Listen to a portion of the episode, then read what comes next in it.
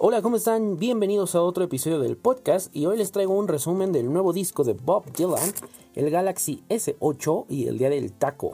Comenzamos. Este viernes 31 de marzo se publicó el disco número 38 de Bob Dylan, Triplicate. Este es un disco donde Bob Dylan hace covers de canciones clásicas estadounidenses. Es una colección de tres discos, cada una está titulada individualmente y cada disco contiene 10 canciones. En los servicios de música en streaming solo podrás conseguir el disco en una versión sampler con 10 canciones. En iTunes puedes comprar el disco completo por 300 pesos. Dylan ha comentado sobre las canciones de este disco que lo han inspirado y ha pasado uno de los mejores momentos en el estudio de grabación. Samsung presentó esta semana su nuevo Galaxy S8, el cual ha estado lleno de elogios por el diseño más refinado, pantalla curva, nuevas funciones y además no tiene biseles. El lector de huellas está ubicado en la parte trasera junto a la cámara, algo que no ha gustado del todo, ya que en el uso puede confundirse con la lente de la cámara. En resumen, el Galaxy S8 tiene pantalla de 5.8 pulgadas, resolución de 2960 x 1440 píxeles, memoria RAM de 4 GB, almacenamiento interno de 64 GB, micro SD hasta 2 teras y batería de 3000 mAh.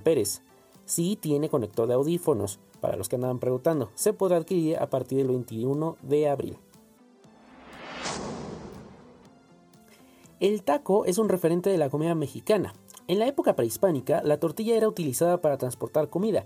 Se dice que el emperador Moctezuma utilizaba la tortilla como cuchara para tomar sus alimentos y no ensuciarse las manos. Guillermo Mateos de la Mora, experto en gastronomía por el Instituto Aspic, explicó para Notimex que en lo que era el convento Churubusco, que fue de las primeras casas que tuvo Hernán Cortés en Coyacán, fue una de las primeras taquizas de la historia en donde se comieron los famosos tacos de guisado. Hoy en día en la Ciudad de México se puede encontrar una gran diversidad del taco, desde los tacos de canasta, llevados por el señor de la bici con la lona azul, los tacos de guisado, tacos de pastor, tacos de suadero y muchísimas variedades más.